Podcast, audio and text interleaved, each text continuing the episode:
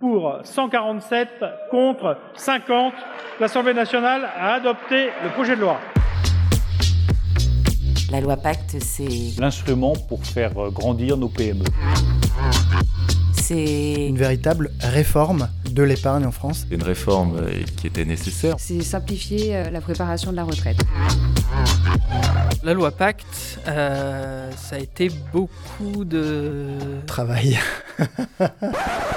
Vous voulez en savoir plus Ok. Eh bien, on vous dira tout sur la loi Pacte dans notre nouveau podcast et c'est pour très bientôt. Vous serez à l'écoute Ouais, carrément. On compte sur vous.